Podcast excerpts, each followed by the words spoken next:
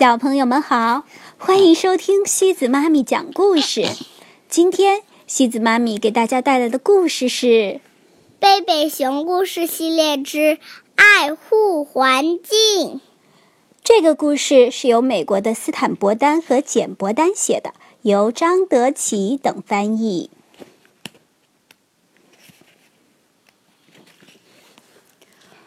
熊爸爸打开《新闻晚报》，说。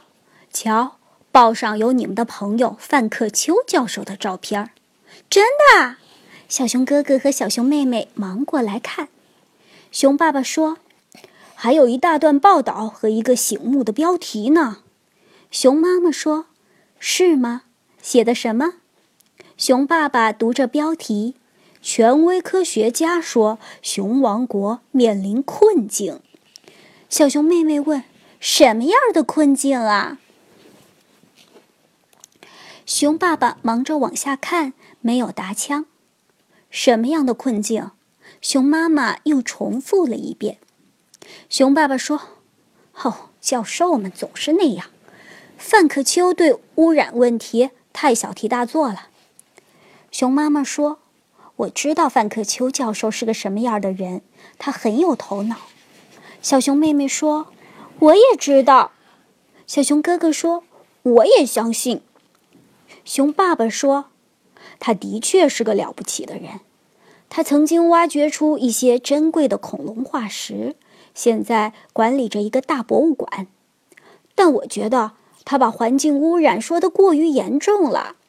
和大家一样，我也反对污染。”熊爸爸顿了顿，接着说：“只是我不相信，在路边扔几张糖纸和几个饮料杯。”就会给世界带来灭顶之灾。再说了，熊王国现在情况很好。走，我带你们看看。他打开门，一家人走出树屋，站在台阶上。看到了吧？熊王国不但情况很好，而且非常美丽。延绵起伏的山脉，茂密的森林，清澈的湖泊、小溪。再看看这夕阳西下的美景。小熊哥哥说：“是很漂亮，但我们的自然课本上说，有些颜色是由空气中的化学物质造成的，不应该有的。”熊爸爸说：“废话！喂，你们俩该做作业了吧？”小熊妹妹的作业只剩一点儿了，很快就做完了。但小熊哥哥却被难住了。鲍勃老师布置的作业是一篇关于濒危物种的调查报告。他从学校图书馆借了一些书，但没有多大帮助。实际上，熊王国的情况并不像熊爸爸描绘的那样美好。熊王国怎么样，取决于从什么角度看。从贝贝熊家台阶上看，熊王国的确很美。如果一只鸟从高空俯瞰，熊王国就更美了。但是在松鼠眼里，情况就不一样了。太多的树被砍伐，能找到的橡子也越来越少了。在鸭子看来，教授的观点完全正确。对水中的鱼儿来说，情况简直糟透了。第二天。小熊哥哥决定去博物馆向范克秋教授请教有关濒危物种的问题，小熊妹妹也跟着去了。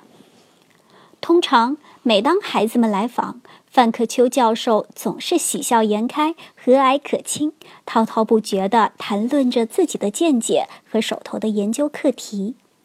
可这次他一点儿也不高兴，看上去忧心忡忡。见到两个孩子。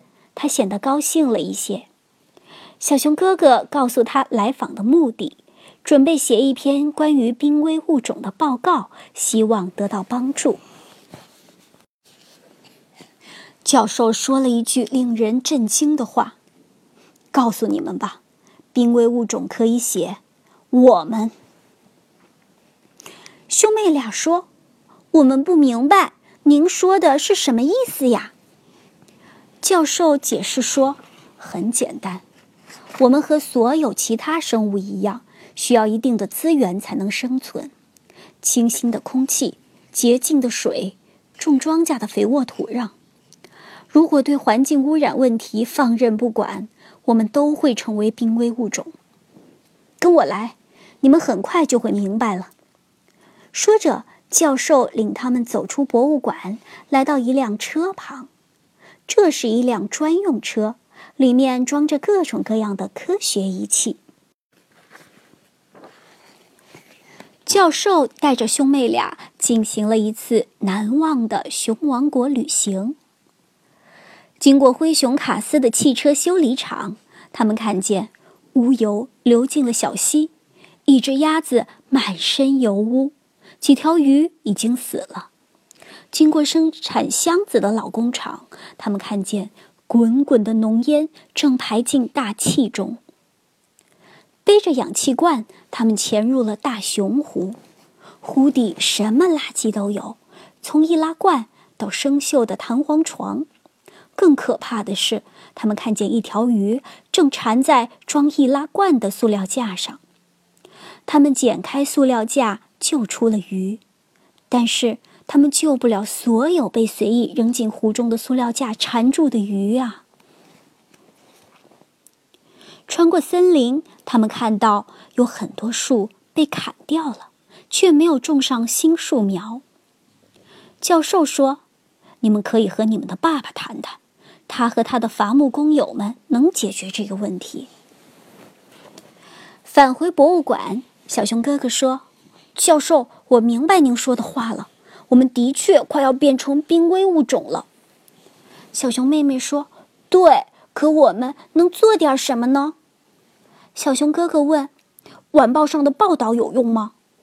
教授说：“没多大用，污染正威胁着熊王国，对这一点人们还没有意识到。”小熊妹妹说：“大人也许意识不到，但我们能，所有的小朋友也都能，因为我们长大后就要生活在这个污染严重、面目全非的地球上。”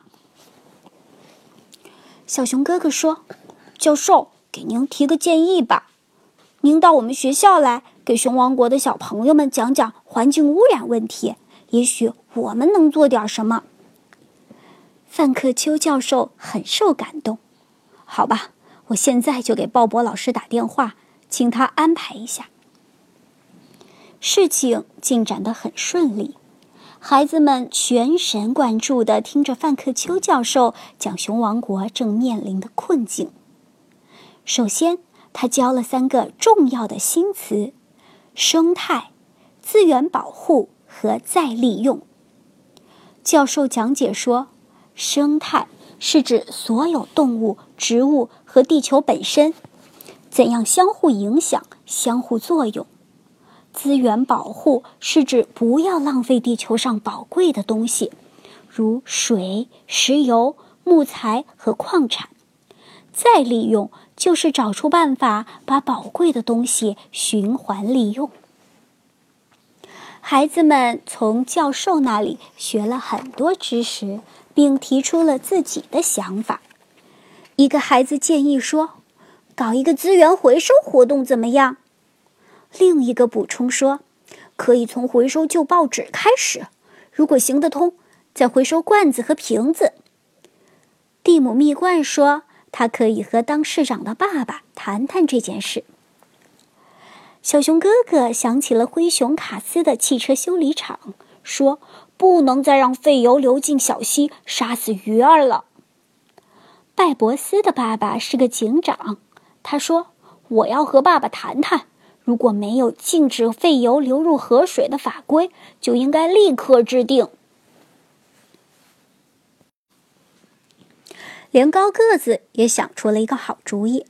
我叔叔开了家超市，他可以把袋子回收再利用。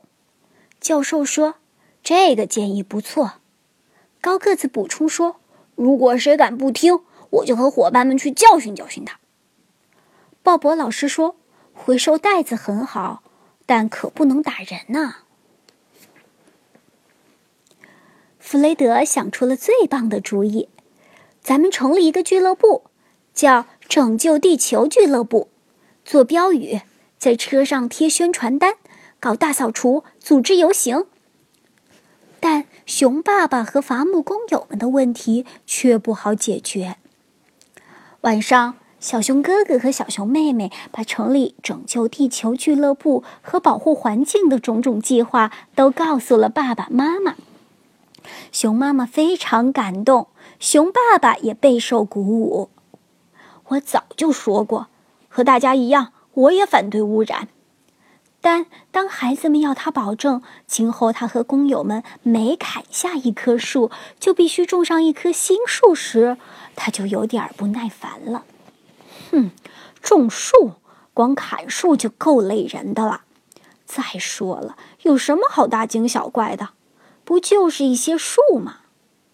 熊妈妈说：“亲爱的，孩子们是对的，树木也有生命，应该受到尊重。”熊爸爸刚准备说废话，但想了想，又把话咽了回去。保护森林的事儿一直在熊爸爸脑子里萦绕着。晚上，他做了个梦。梦里，他来到森林砍树，突然树开始摇动，挥舞着树枝，接着树枝变成了长长的手臂，树从土里一跃而起，张牙舞爪的向他扑来。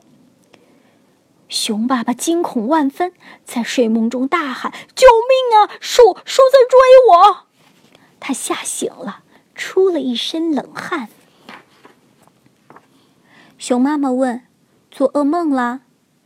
他说：“嗯，嗯，一定是我吃了什么不对劲儿了。”熊妈妈说：“或许是你听到了什么关于树的。”他说：“废话。”翻了个身，想继续睡，却再也睡不着了。孩子们并没有指望一下子能解决熊王国所有的污染问题，但拯救地球俱乐部的成立的确开了个好头。市长宣布了一个特殊的节日，叫“拯救地球日”。那一天，孩子们进行了一次大规模的游行。小熊哥哥和小熊妹妹跟着范克秋教授走在队伍的最前面。游行队伍中也有很多大人，熊爸爸也走在队列中。他举着一块牌子，上面写的可不是废话。好伐木工，每砍一棵树就要种一棵。没有假如，没有而且，没有也许，没有但是。